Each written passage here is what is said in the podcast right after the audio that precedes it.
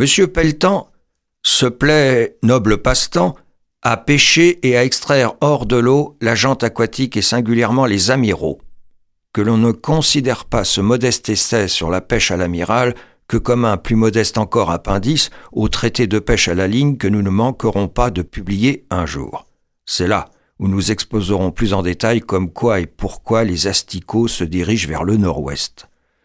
Quoi qu'il en soit, la pêche à l'amiral est un sport fort goûté, et la capture de cet énorme cartilagineux un fort beau coup de ligne. Que, s'il vous est arrivé de mettre à mal le séduisant au moyen de gruyères préalablement compissées par une jeune vierge, le gros barbeau de quatre à sept livres, vous aurez été ébahi peut-être des objurgations et jurons malsonnants que la bête éructe hors de sa barbiche. On sait que le langage des poissons est un fait constaté, acquis à la science. Pour notre part, nous avons entendu distinctement le susdit gros barbeau s'exprimer à notre encontre selon le vocabulaire très restreint de Cambronne. Il n'est donc point étrange que l'amiral, extirpé de son élément naturel, tire quelques protestations véhémentes du fond de sa vessie natatoire.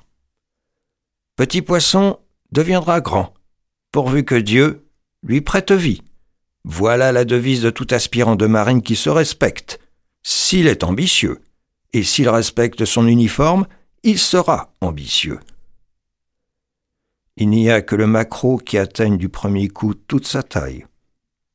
Même si la science a découvert le langage des poissons et la presse celui des amiraux, n'est-on pas couvert par cette vieille tradition qu'ils sont muets? Et l'armée, cette marine de terre, puisque la marine est bien l'armée de mer, n'est-elle pas dite la grande muette? S'ils sont muets, n'avons-nous pas le droit d'être à leur égard sourds? Ou c'est parce que nous sommes sourds qu'ils sont muets?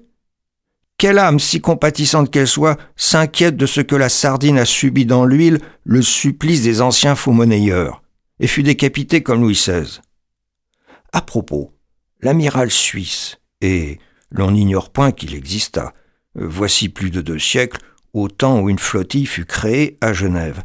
L'amiral suisse, donc, est un poisson de lac, analogue à la ferra et à l'ombre chevalier.